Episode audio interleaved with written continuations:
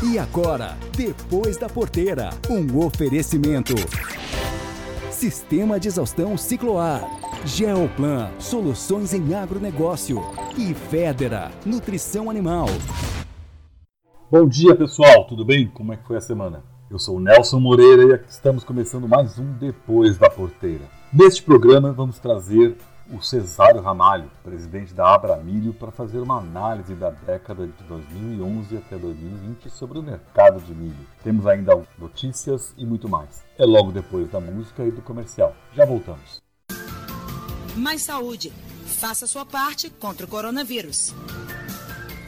Olá, vivemos uma crise muito séria na saúde pública. Enfrentamos um inimigo invisível, o novo coronavírus. Ele causa a doença Covid-19, que vem provocando centenas de milhares de mortes em todo o mundo. A melhor proteção é reduzir a disseminação do vírus. E isso é responsabilidade de cada um de nós. Sempre que possível, fiquem em casa. Mas, caso tenha que sair, use máscara de proteção para cobrir bem o nariz e a boca. Outras ações importantes são higienizar frequentemente as mãos com água e sabão ou álcool em gel a 70%. E não toque com as mãos no rosto. Se cuide e proteja quem você ama. Mais saúde. Faça sua parte contra o coronavírus.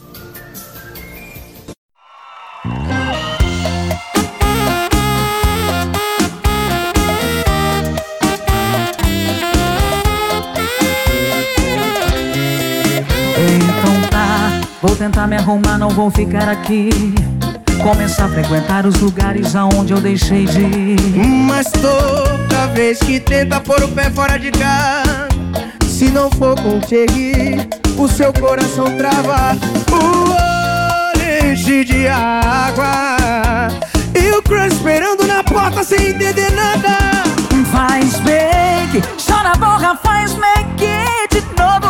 Faz make, chora a borra, faz make de novo. Chorando por um, não se arrumando pra outro. Faz make, chora porra, faz make de novo. Faz make, chora porra, faz make de novo. Chorando por um,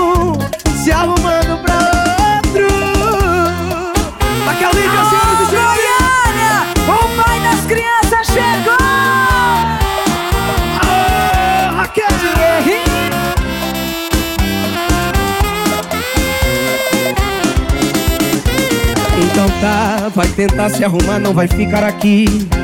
Procurar os lugares que deixou de ir. Mas toda vez que eu tento pôr os pés fora de casa, sem você, o meu coração trava. O olho enche de água. E o crush esperando lá fora As duas sem mãos lá em cima, Goiânia, nada. Faz make, chora porra, faz make de novo. Faz make, chora porra, faz make de novo. Chorando por um, se arrumando pra outro. Faz make, chora a boca, faz make de novo. Faz make, chora a boca, faz make de novo. Chorando por um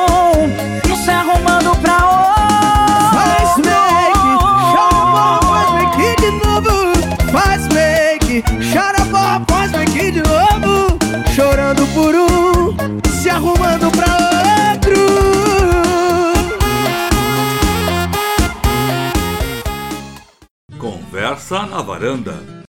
Muito bom dia, muito bom dia, pessoal. Hoje nós vamos trazer para nossa varanda o presidente da Associação Brasileira de Produtores de Milho, Abramilho, Cesário Ramalho, para a gente continuar nossa série de reportagens sobre balanço da agricultura e da pecuária nesses 10 anos que aconteceram e que se encerraram há pouco, então 2010, 2020. E é com grande prazer que nós temos hoje, então, o Cesário para a gente falar sobre o mercado de milho, como é que foi, como é que o milho se transformou numa commodity altamente importante no, no cenário brasileiro e mundial por parte do Brasil, né? Bom dia, Cesário, tudo bem? Como é que vão as coisas? Ô Nelson, meu bom dia. Bom dia, muito obrigado aí pelo convite. Fico muito feliz, muito contente. Não há nada que me dá mais prazer do que falar com meus agricultores, o meu pessoal, porque eu, Cesário, eu sou agricultor de gerações, né? Nossa família vem aí Minas Gerais, o Triângulo Mineiro, e isso é a coisa que me dá prazer. Portanto, eu tenho um prazer muito grande estar aqui com vocês. Vamos traçar primeiro o cenário no IDES 2020. Como foi a produção de milho nesse, nessa década? Assim? Da onde ela veio, para onde ela chegou e, e, que fatores levaram a isso, na tua visão? Olha, o milho, né? Você falou aí num período realmente excepcional. Né? Eu acho que o milho deslumbrou-se aí de, e apareceu, né? pôs a cara para fora aí. Nós saímos de 50 milhões de toneladas para 100 milhões de toneladas em 10 anos. Eu acho muito importante isso, porque a agricultura ela caminha independente de qualquer outra coisa.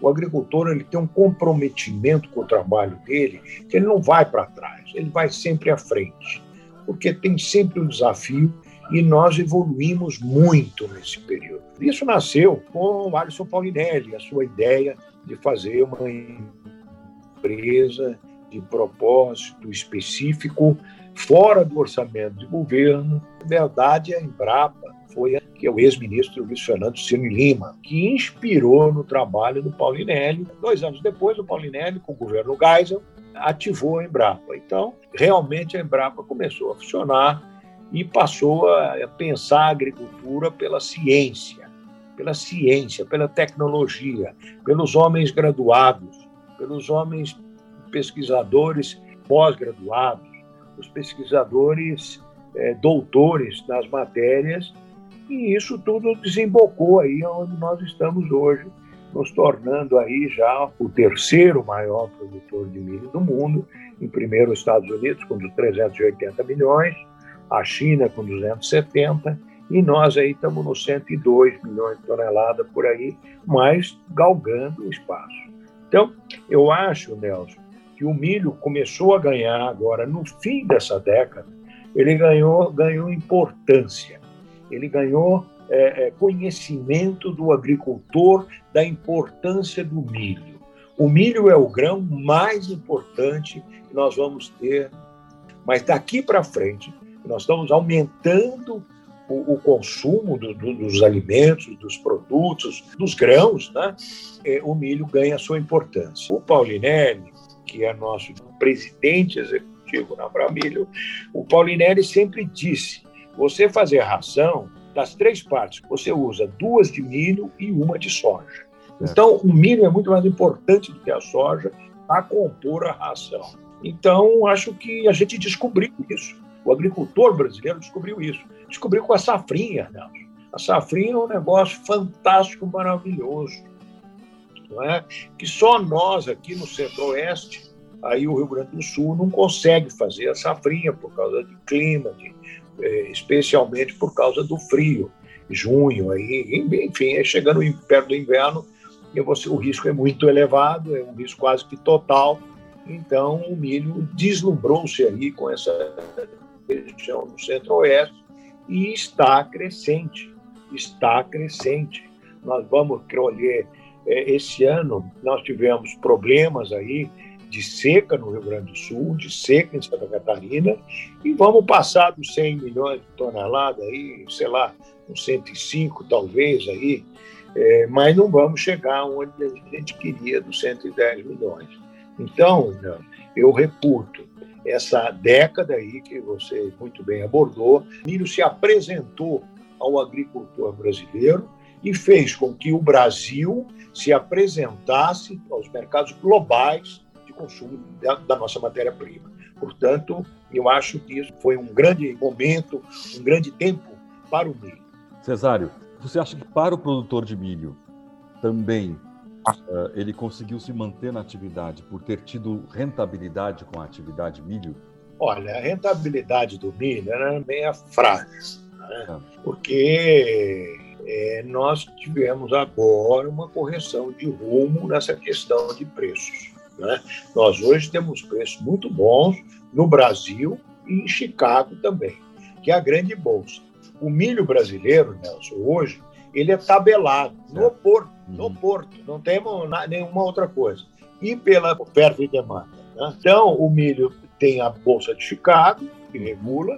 O, milho em Chicago hoje está 5,20. O milho em Chicago andou muito tempo a 3 dólares bushel. Então, eu acho que hoje nós temos uma remuneração e ela é incentivadora. E outra coisa muito importante para a cultura do milho né, é que o mundo mudou um pouco. Né? O mundo mudou. O que, que o mundo aconteceu com o mundo? O mundo saiu da Europa né? e o mundo caiu na Ásia. Tá certo? Os Estados Unidos, a Europa e vários outros países da Europa Oriental, da Europa Ocidental, eles hoje têm uma dependência de milho pequena. O grande explosão do consumo do milho é no Oriente, é na Ásia. O maior comprador de milho brasileiro é o Japão. Portanto, isso tudo vem somando para realçar a importância do milho, a grande importância que o milho tem. E junto com isso, nós evoluímos, estamos evoluindo tecnicamente. Então, eu sou muito otimista com a questão do milho, bastante otimista. E, e só encerrando a sua pergunta, o agricultor passou momentos desagradáveis, momentos difíceis, principalmente o Rio Grande do Sul, com as suas secas aí extemporâneas. O Sul deveria produzir esse toneladas que o pessoal está falando.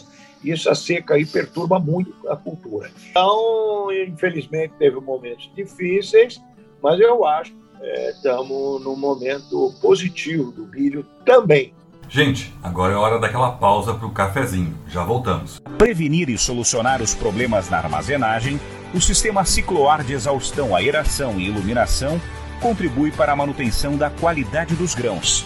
O exaustor conta com um inovador sistema luminária que proporciona redução de custos de energia, menor perda de peso da massa do grão e eliminação da condensação.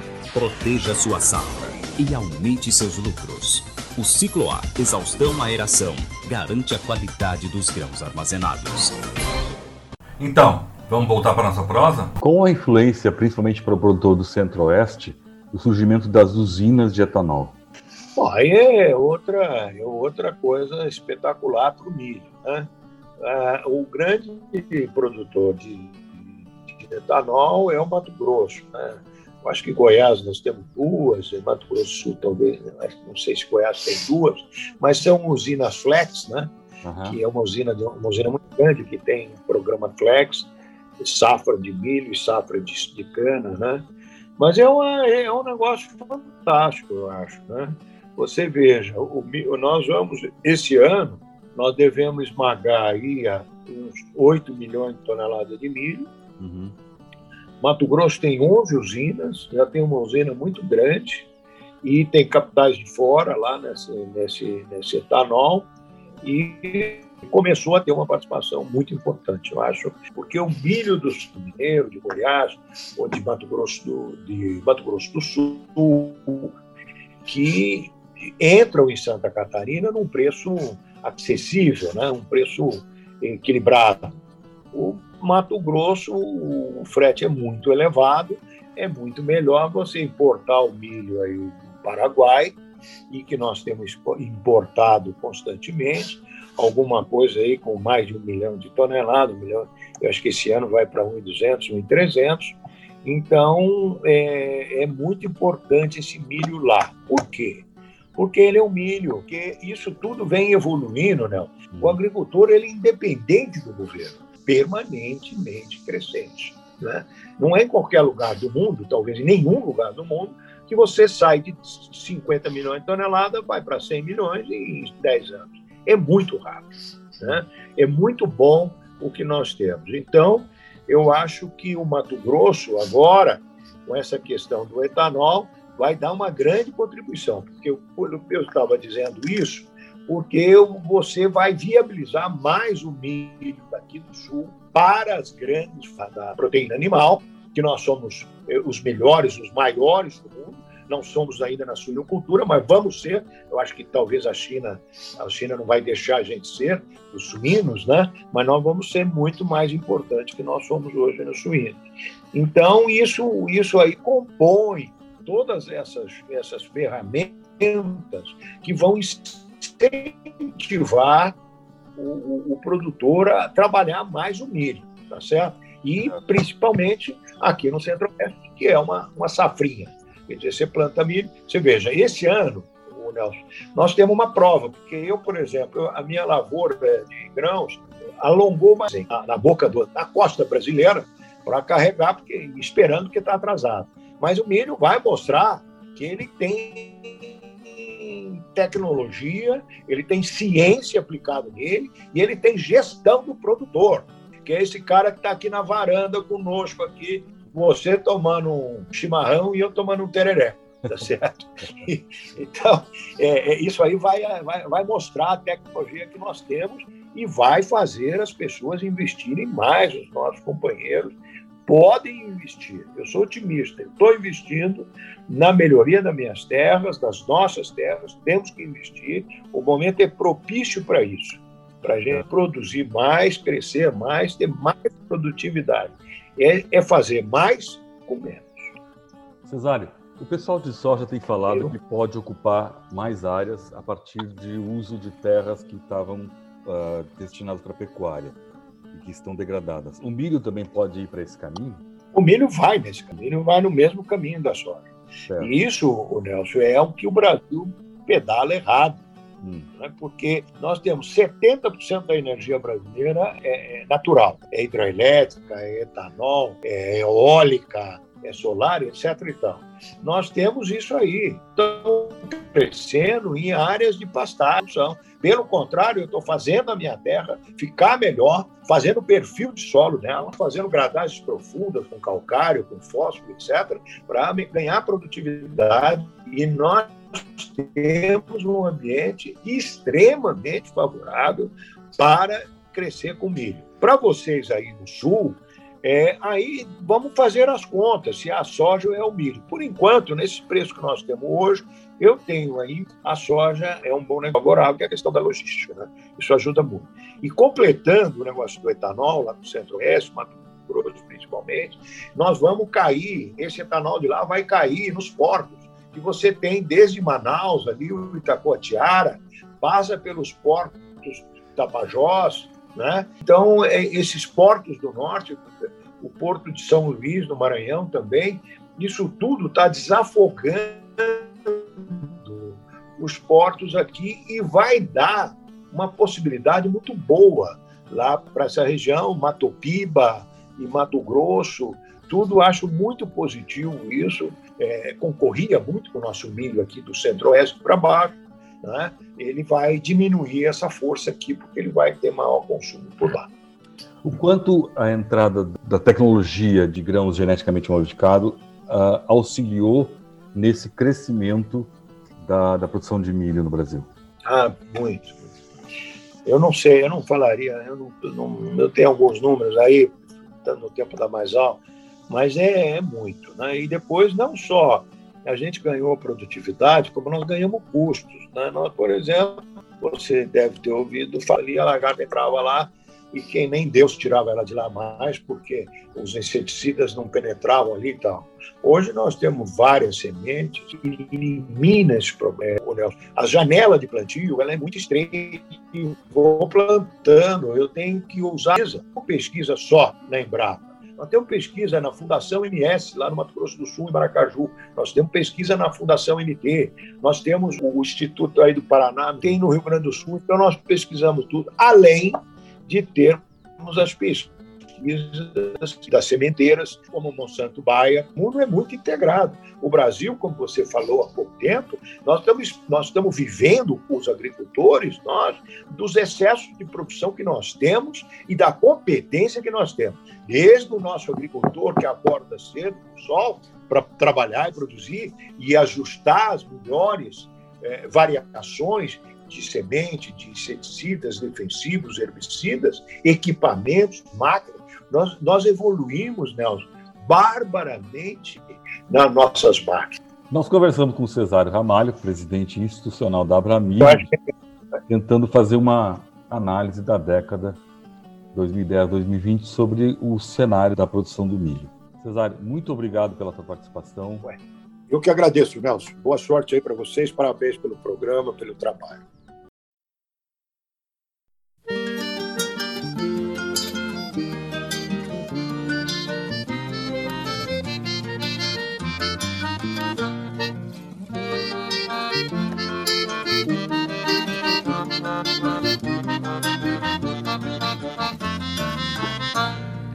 Quando é tempo de tosquia, já clareia o dia com outro sabor.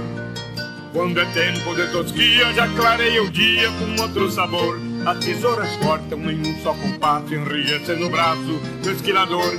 As tesouras cortam em um só compasso, enrijecendo o braço do esquilador. Um descascarreia, outro já maneia e vai levantando para o tosador. Um descascarreia, outro já maneia e vai levantando para o tosador. A verdade estopa a faixa na cintura e um gole de pura fez espantar o calor. A verdade estopa a faixa na cintura e um gole de pura fez espantar o calor.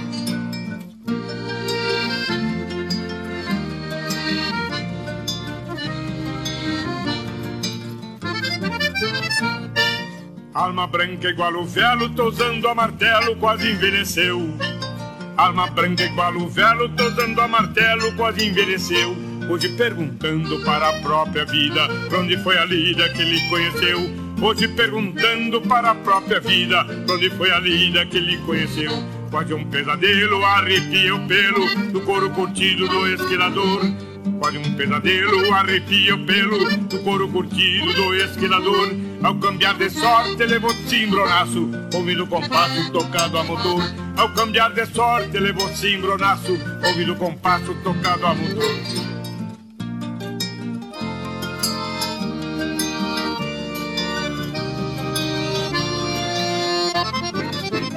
A vida disfarça, lembrando a comparsa quando alinhavava o seu próprio chão. A vida disfarça, lembrando a comparsa quando alinhavava o seu próprio chão. Envidou os pagos numa só parada, tentei três espadas, mas perdeu de mão. Envidou os pagos numa só parada, tentei três espadas, mas perdeu de mão. Nesta viraguapa, vivendo de apa, vai voltar os pagos para remoçar. Na viraguapa, vivendo de apa, vai voltar os pagos para remoçar.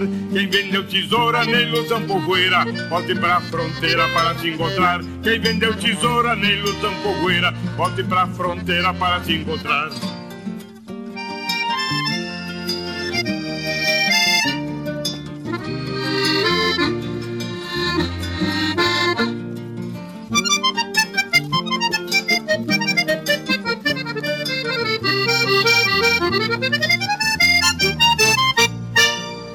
Tempo de tosquia, já clareia o dia com outro sabor. Quando é tempo de tosquia, já clareia o dia com outro sabor. As tesouras cortam em um só compasso, enrijecendo o braço do esquilador. As tesouras cortam em um só compasso, enrijecendo o braço do esquilador. Desta viraguapa, vivendo de nhapa, vai voltar os pagos para remoçar. Da viraguapa, vivendo de nhapa, vai voltar os pagos para remoçar. Quem vendeu tesoura na ilusão pogueira, volte pra fronteira para se encontrar. Quem vendeu tesoura na ilusão pogueira, volte pra fronteira para se encontrar. Volte pra fronteira para se encontrar. Volte pra fronteira para se encontrar. Volte pra fronteira para se encontrar.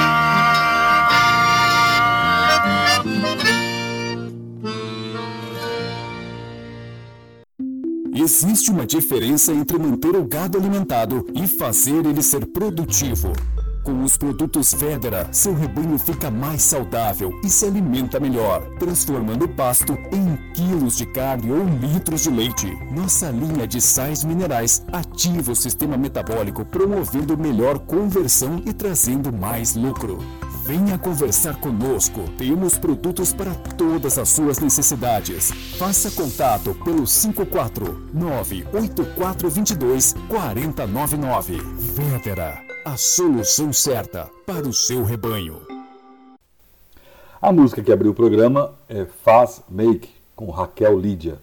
Depois tivemos o Esquilador, uma homenagem a Telmo de Lima Freitas, que fez a passagem para junto a São Pedro, o patrono do Rio Grande do Sul, nesta semana, aos 88 anos.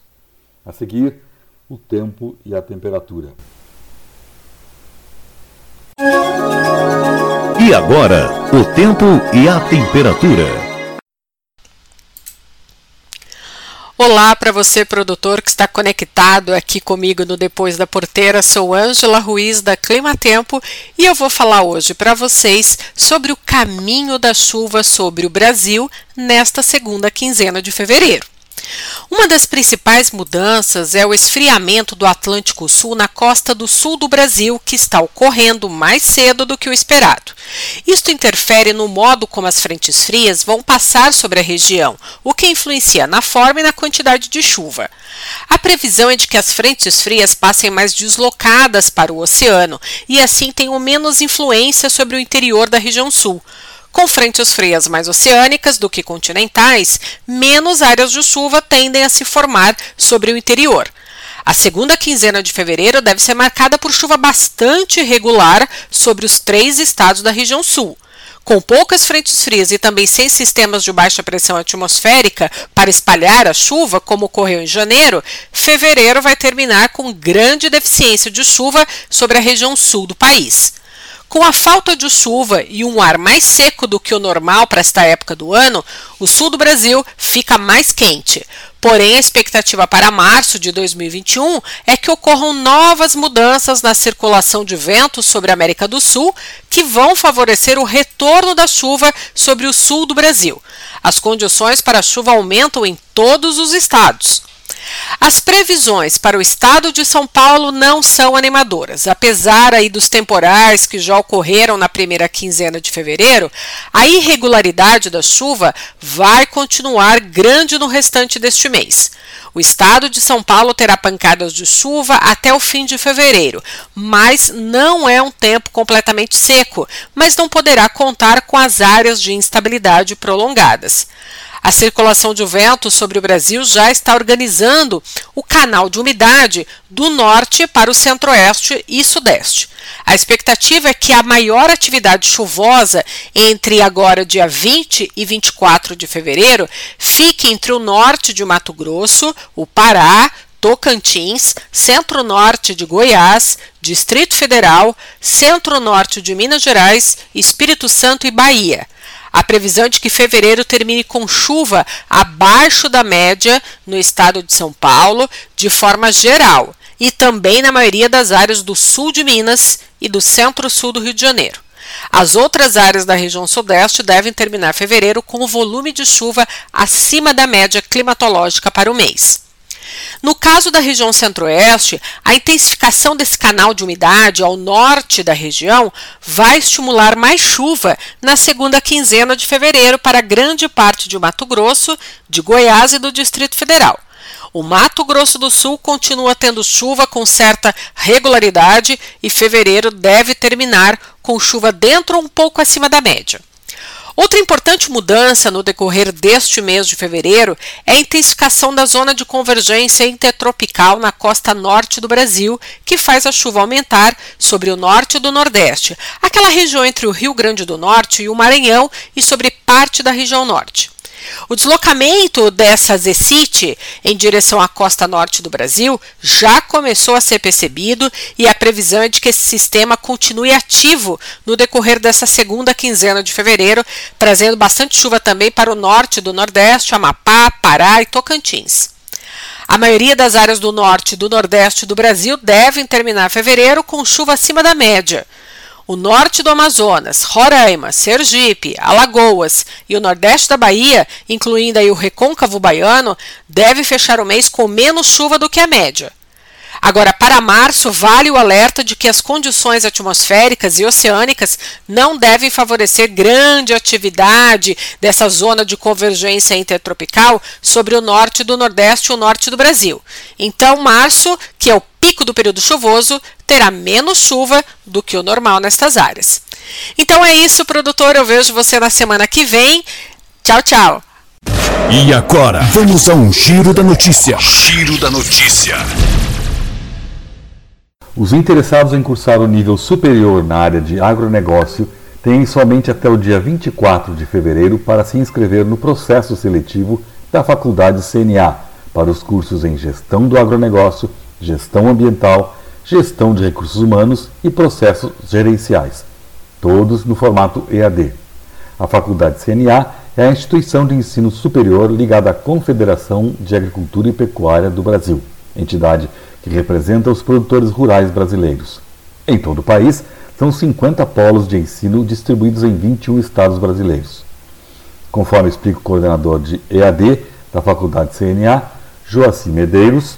A Faculdade CNA é a primeira faculdade voltada exclusivamente para o agronegócio, um setor que gera divisas, gera renda, riqueza nos quatro cantos do Brasil. É uma faculdade totalmente voltada para o agro, né? É, os nossos cursos têm o DNA da Confederação da Agricultura e Pecuária do Brasil. Nós somos integrantes do sistema CNA-Senar. Então é fundamental aquelas pessoas que desejam buscar um EAD diferenciado no mercado, busquem e conheçam a faculdade CNA. Maiores informações podem ser obtidas pelo site www.faculdadecna.com.br. Reportagem Nelson Moreira. CNA prevê recorde no valor bruto da produção agropecuária em 2021. Então, qual que é a previsão da CNA para o fechamento desse ano com o VBP em 2021? A nossa primeira estimativa para o valor bruto da produção, com preços da, dos produtos agropecuários agora de janeiro, é que ultrapasse um trilhão de reais em 2021, o que representa um crescimento de mais de 15% em relação à nossa estimativa de 2019. Dentro do, do ramo agrícola, quais são os principais produtos que vão, ter um, vão impactar nesse valor do DDT? É, e esse, esse crescimento está bastante relacionado ao crescimento da safra de grãos, que é esperada, é, e também aos bons preços de, de alguns setores específicos, como é o caso da soja, do milho, da pecuária de corte, que são setores que, que têm sustentado bons preços. E por outro lado, nós temos setores que foram é, sofreram bastante com a pandemia e agora também estão pressionados pelos altos custos de produção, como é o caso da pecuária de leite. Em relação ainda à pecuária, qual vai ser o destaque da pecuária do VBP desse ano? É, o destaque da, da, do ramo pecuário no VBP é a pecuária de corte. Isso porque é, a arroba do boi realmente está mais valorizada do que em anos anteriores. Porém, isso não significa que o produtor está com margens elevadas, porque é, realmente o custo da, da ração, do, dos bezerros para reposição estão mais elevados também. Então, o maior faturamento não significa necessariamente maior margem para os produtores. Mesmo tendo esse alto de um trilhão, produtor também está preocupado com esse aumento do custo. Então, não vai refletir esse aumento todo para o produtor, é isso? Exatamente. As margens podem ficar pressionadas em função do, do custo de produção que a gente vai observar para a próxima safra, né? Que o produtor agora é, muitos produtores nem conseguiram se apropriar desses altos, desses altos preços dos produtos agropecuários em função de comercialização antecipada, de outras formas de comercialização. Então, é, a estimativa desse VBP que ultrapassa um trilhão não é, reflete o dinheiro que está no bolso do produtor. Reportagem Assessoria de Imprensa da CNA. Demanda retraída por lácteos pressiona cotações no campo.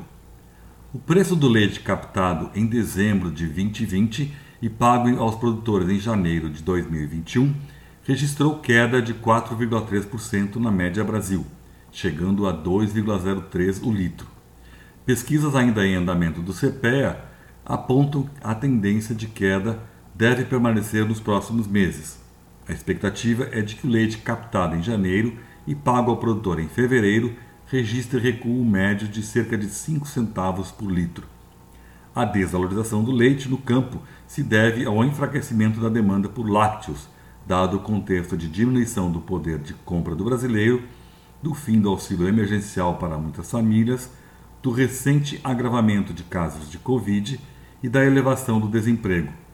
Colaboradores consultados pelo CPEA informam que, diante da instabilidade do consumo, há um esforço das indústrias em ajustar a produção para manter os estoques controlados, de modo a evitar quedas mais bruscas de preços, tanto para os derivados quanto para o produtor. No entanto, o nível de estoques vem crescendo e desde dezembro de 2020 observa-se a intensificação da pressão exercida pelos canais de distribuição junto às indústrias para obter preços mais baixos nas negociações de derivados. Pesquisas do CPEA mostram que, na média de janeiro, os preços do leite UHT e do queijo mussarela negociados no atacado do estado de São Paulo caíram 6,8% e 8,9%, respectivamente, enquanto os leites em pó se manteve praticamente estável, as negociações do leite spot em Minas Gerais recuaram 12,3% na média mensal de janeiro. A tendência de queda continuou em fevereiro para os derivados. No caso do spot, a média mensal recuou 0,7%. Reportagem Nelson Moreira. Pesquisadores da empresa brasileira de pesquisa agropecuária, a Embrapa, publicaram quatro guias para orientar os produtores rurais a identificar corretamente as pragas em lavouras de hortaliças. O material traz guias de campo com imagens ilustrativas e informações básicas sobre insetos, ácaros e moluscos que causam danos aos cultivos de alface, morango, pimentão e tomate. No material, o produtor rural vai encontrar conteúdo sobre o ciclo de vida e características das pragas, além dos sintomas e danos que elas ocasionam às plantas em decorrência das infestações. De acordo com a Embrapa, o cultivo de hortaliças é muito suscetível a infestações. Estimativas apontam que as perdas na produção podem chegar a 80%. Segundo um dos pesquisadores, identificar as pragas da forma correta é o primeiro passo para a implementação de um programa de manejo integrado de pragas ou de controle biológico, com foco na sustentabilidade das culturas em longo prazo. Reportagem Felipe Moura. Com o objetivo de fomentar a produção de grãos também no litoral potiguar, o governo do Rio Grande do Norte, por meio da Secretaria da Agricultura, lançou na última terça-feira, o programa RN Mais Grãos. O projeto consiste na implantação de unidades demonstrativas de produção de grãos nas variedades de milho, soja e sorgo, em área de sequeiro, no cinturão verde do Rio Grande do Norte. A cultura sequeira é a cultura agrícola que cresce sem a necessidade de adição de água no solo, por meio de irrigação, assim dependendo de água apenas da chuva.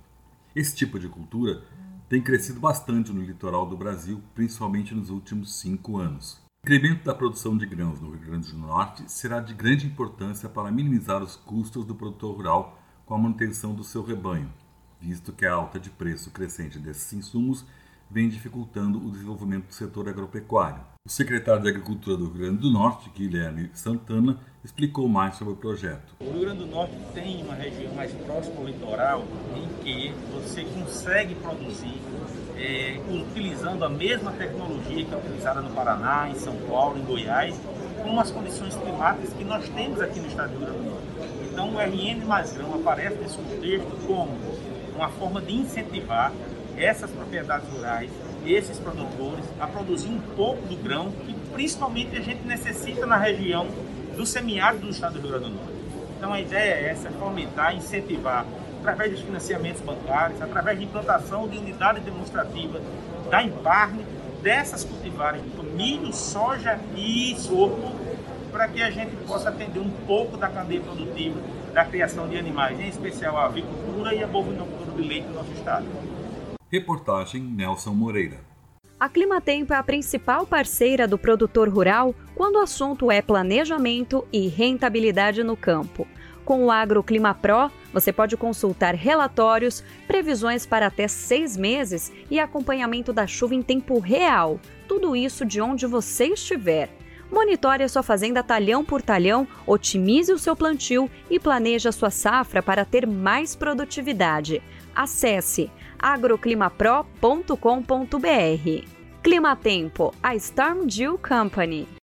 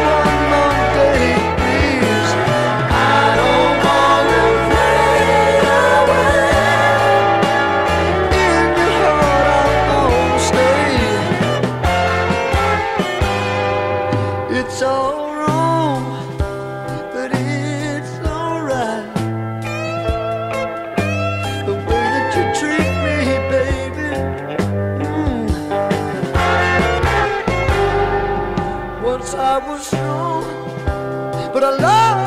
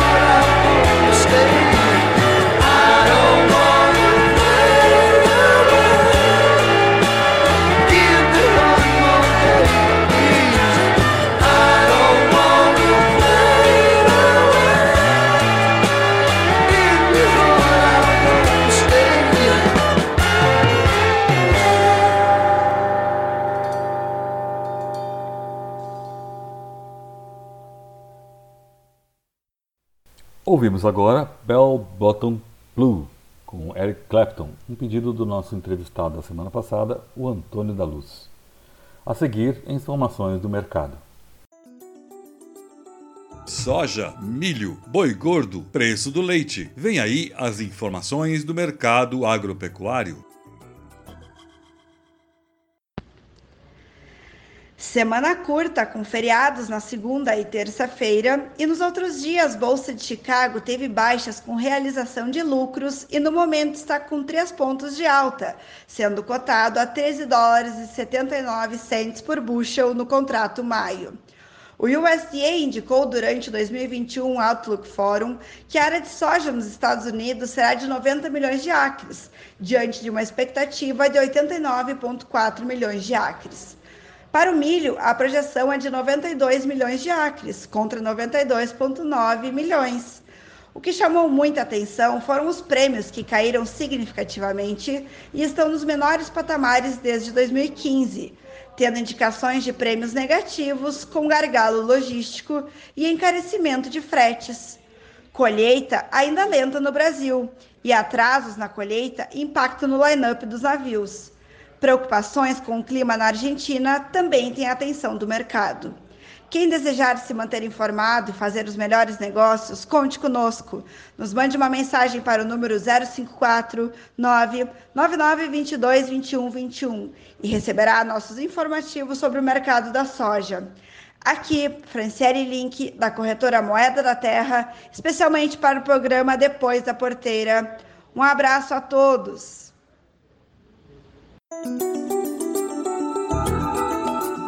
A cotação da arroba do boi gordo começou a sexta-feira com alta de 0,50% e o produto é negociado a R$ 303,75 em São Paulo.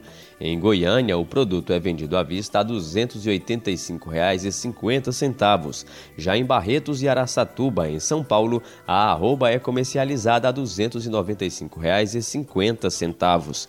O preço do quilo do frango congelado não sofreu variação e o produto ainda é vendido a R$ 6,08. O preço do quilo do frango resfriado também continuou o mesmo e a mercadoria permanece comercializada a R$ 6,45. No mercado financeiro, o preço da carcaça suína especial também continuou o mesmo e o produto ainda é negociado a R$ 11,49. Em Minas Gerais, o suíno vivo é vendido a R$ 7,62. No Paraná, o produto é comercializado à vista a R$ 7,43. Os valores são do canal Rural ICPEA. Reportagem Marquesan Araújo. Vamos falar um pouquinho sobre o mercado agrícola do milho nessa semana? Pois bem, o mercado operou essa semana na Bolsa Brasileira com leve alta. Sim, ele operou em torno de 0,48 a 1,38% de subas durante essa semana, sendo vendido em termos de média nacional em torno de 87,07 centavos a saca, preço de balcão. No entanto, os bons resultados das safras, por mais que a gente tenha uma valoração com relação ao preço pago, vão sendo um pouco sufocado por alguns problemas enfrentados na produção. Dentro deles, nós temos o probleminha da cigarrinha, que causou uma quebra de quase 50% na produtividade de milho, principalmente na região sul do país. Outro fator para compensar um pouco dessa notícia ruim é que uma empresa está investindo cerca de 500 milhões na construção de uma usina de etanol de milho né, em, no Mato Grosso do Sul. Esse investimento deve consumir cerca de 10% da produção do milho no estado, o que deve instigar a comercialização e o incentivo da produção. E já que estamos falando em produção, temos uma notícia positiva e outra não tão positivas. Vamos começar pela notícia positiva? A produção de milho nos Estados Unidos deve chegar a 15,150 bilhões de bush na safra 2021-2022. Isso representa um aumento de 6,8% comparado com a estimativa anterior de 14,182 bilhões de bush que foi registrado né, na última safra, conforme o Departamento né, de Agricultura do país, a OSDA. No entanto, ao mesmo tempo que a gente vê uma ampliação em termos de produtividade, nós temos uma redução da área produzida nos Estados Unidos. Sim, eles vão conseguir aquela matemática tão sonhada por todos os produtores, produzir mais em menos áreas. No entanto, estima-se que se tenha uma redução em termos de acres plantado de cerca de 2 milhões. Ou seja, a estimativa para o ciclo produtivo em termos de área nos Estados Unidos para o ciclo 2021 é de 90 milhões de acres. A estimativa anterior era de 92 milhões. Ana Paula Lima Ferreira, diretora da AMC Consultoria, direto para o programa Depois da Porteira.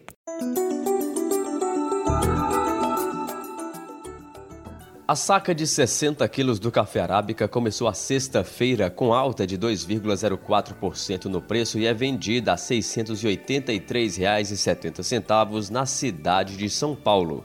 O café robusta também teve elevação no valor. A alta foi de 1,05% e a saca é comercializada a R$ 429,54 para retirada no Espírito Santo. O açúcar cristal registrou aumento de 1,23% e o produto é vendido a R$ 107,32 em São Paulo.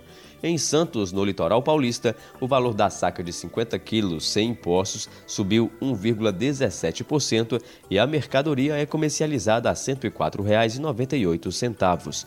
No mercado financeiro, o preço da saca de 60 quilos do milho teve salto de 0,31% e é negociado a R$ 84,06. Em Cascavel, no Paraná, o preço é 79 reais. Em Rondonópolis, no Mato Grosso, o milho é vendido a 73 reais.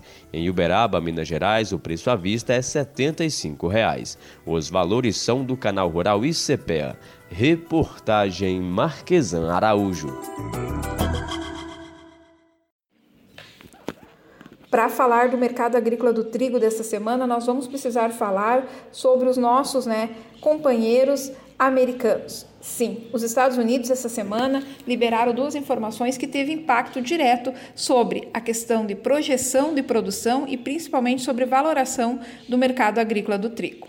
Pois bem, o economista-chefe da USDA projetou um leve aumento da área produtiva de trigo nos Estados Unidos.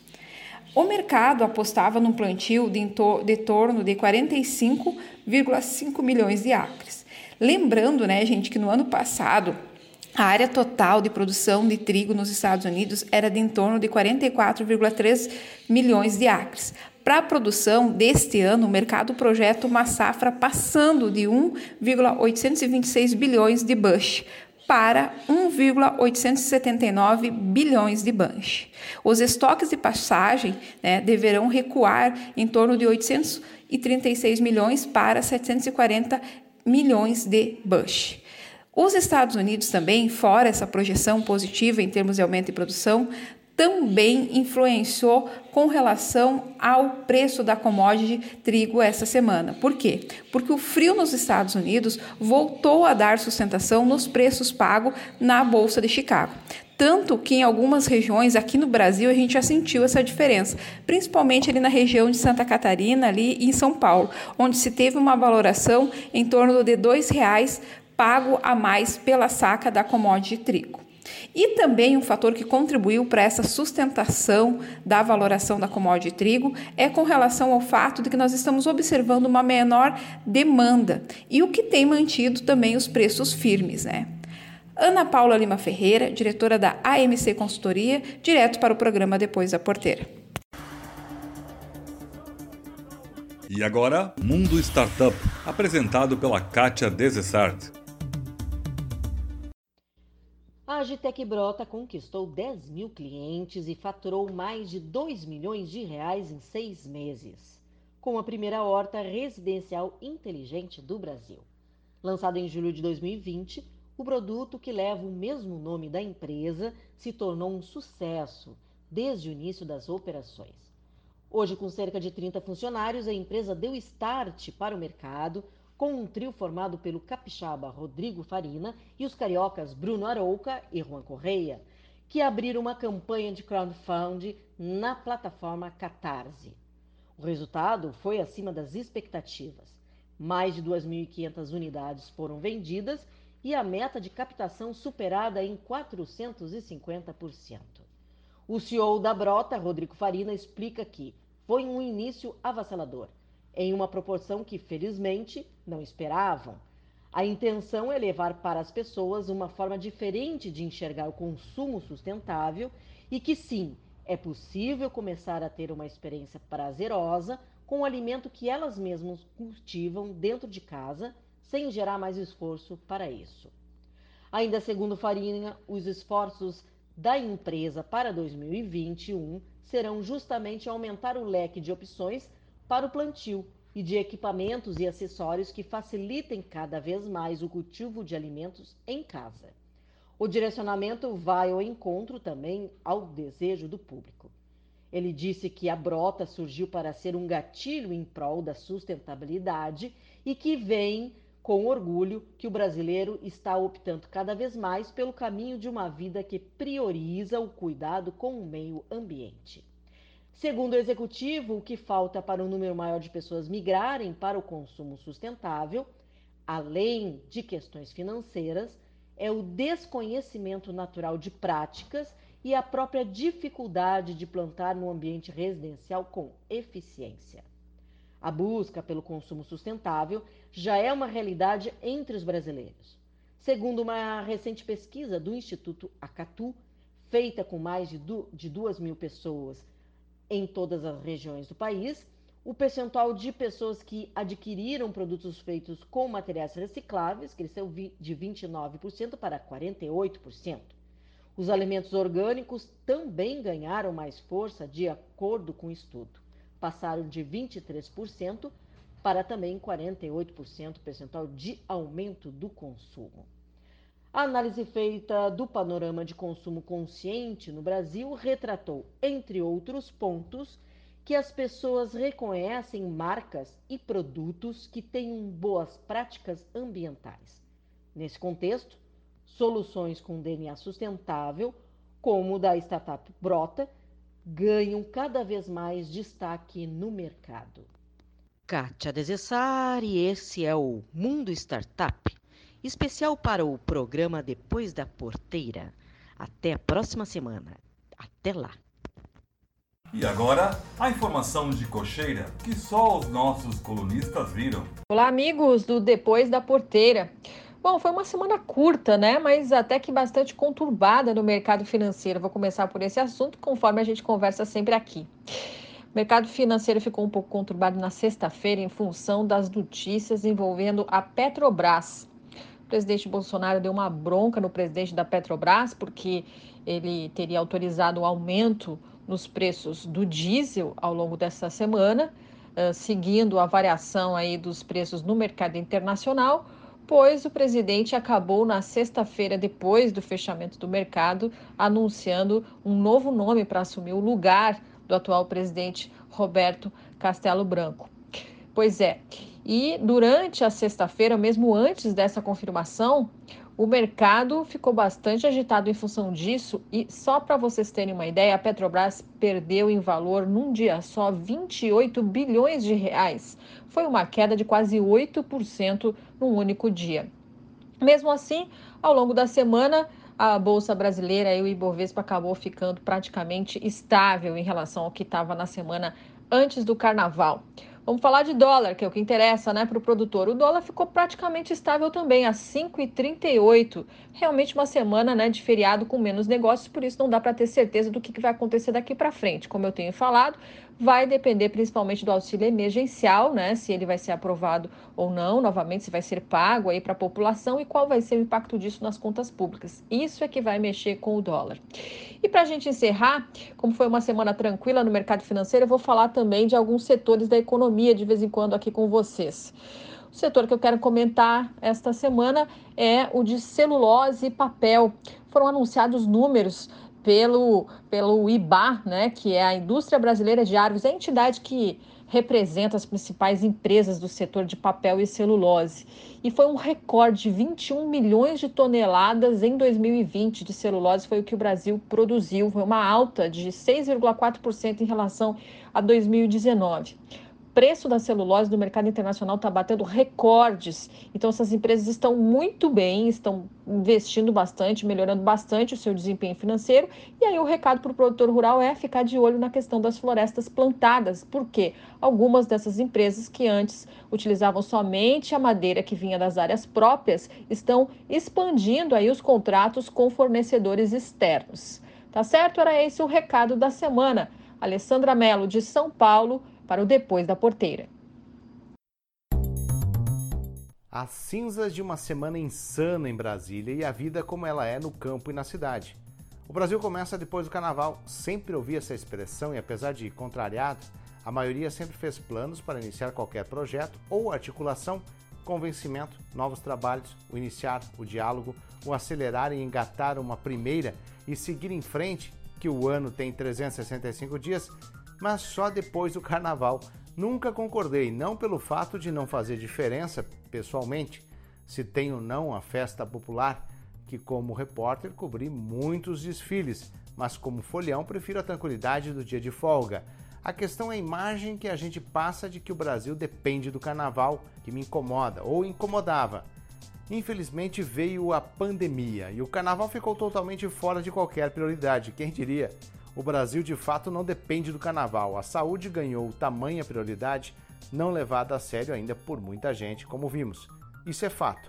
Mas essa expressão precisa sair de vez de nossa cultura, independente de gostar ou não do carnaval.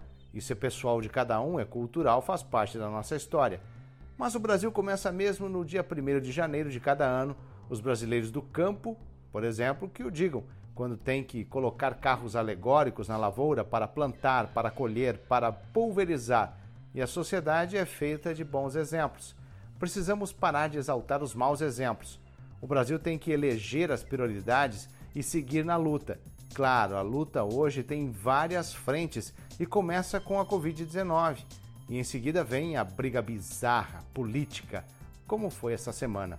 Sim, temos que entender que o que acontece em Brasília afeta o campo e a cidade. As pautas param para ver espetáculo bizarro que não leva a lugar nenhum. Como que vamos articular para colocar em votação o que realmente importa, como licenciamento ambiental, regularização fundiária, marco regulatório dos defensivos e por aí vai. A quarta-feira de cinzas foi quente, a harmonia dos poderes novamente em xeque. As pautas importantes ficam de lado por causa de um Daniel quem? Como disse o ministro Fux, não deveria nem ser levado a sério, como os próprios colegas deputados não o levam. Claro que merece punição, longe de defender uma palavra proferida pelo excelentíssimo deputado em questão.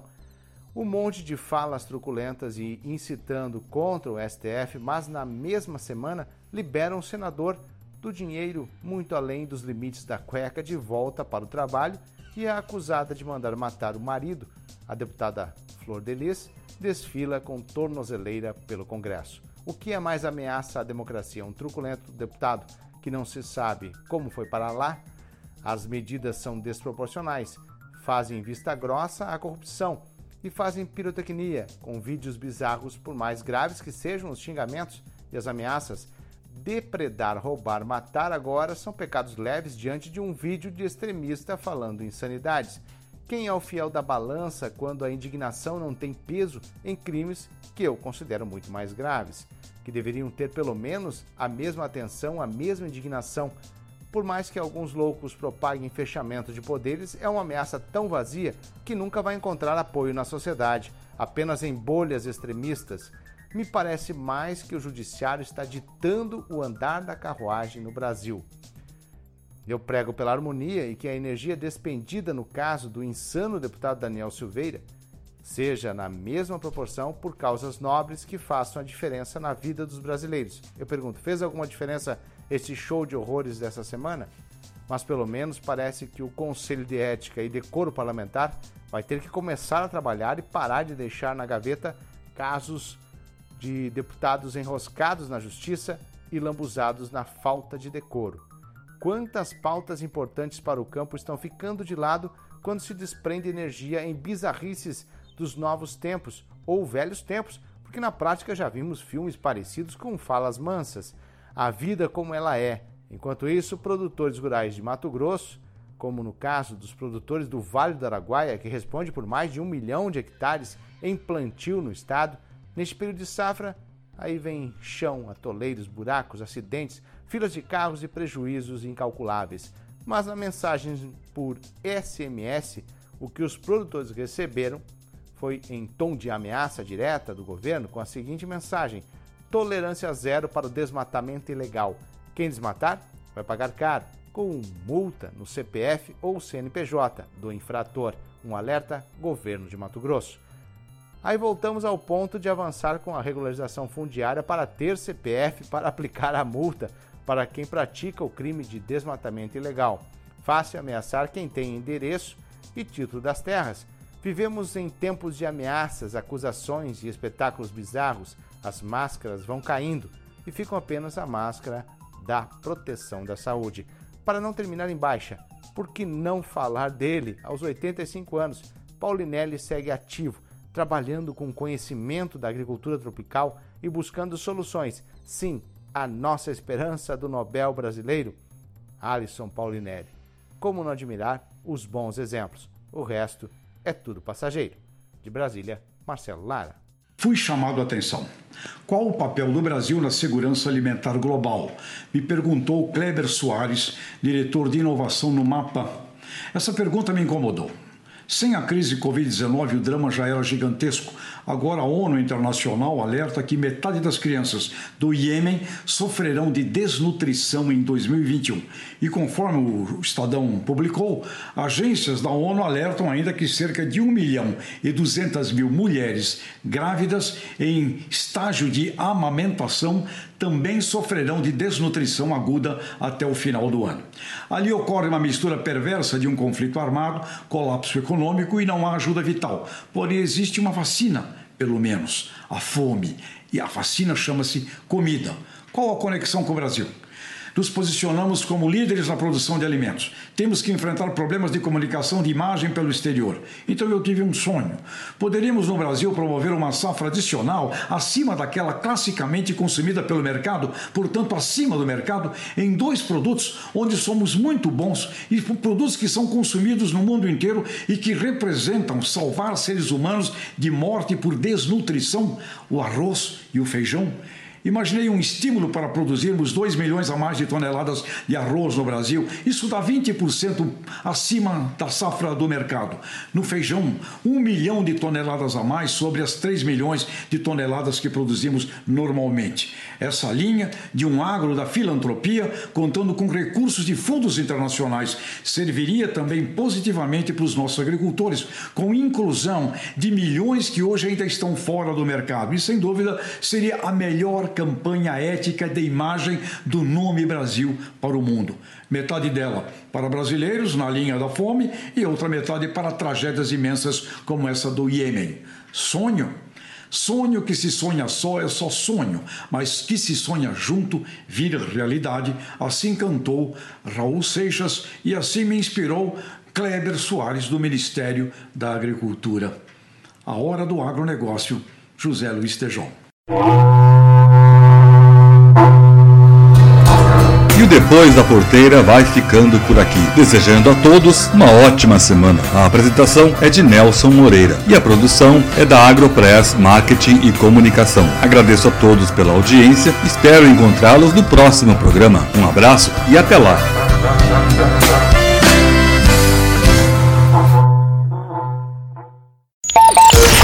Este foi o Depois da Porteira, o agronegócio em destaque. Um oferecimento. Sistema de exaustão Cicloar, Geoplan, soluções em agronegócio. E nutrição animal.